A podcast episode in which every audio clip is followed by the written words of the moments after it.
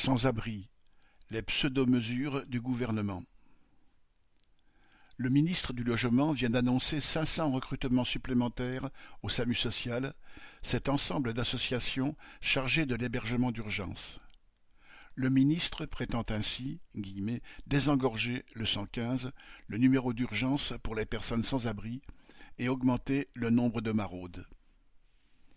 Il est bien sûr ahurissant que, faute de lignes et de personnel, le 115 soit injoignable parfois des journées entières.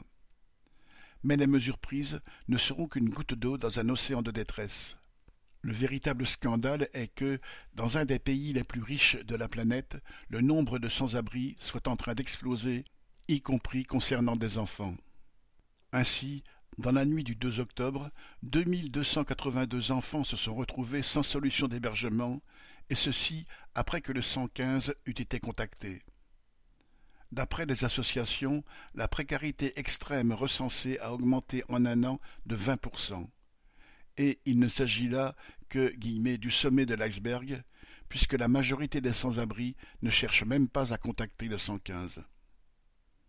De nombreux mineurs sont réduits à vivre dans les squats, livrés à eux-mêmes ou à la violence de la rue. Des femmes seules ou avec enfants peuvent être prioritaires dans l'attribution d'un hébergement, mais bien souvent pour une seule nuit dans un meublé de tourisme ou dans un foyer d'accueil.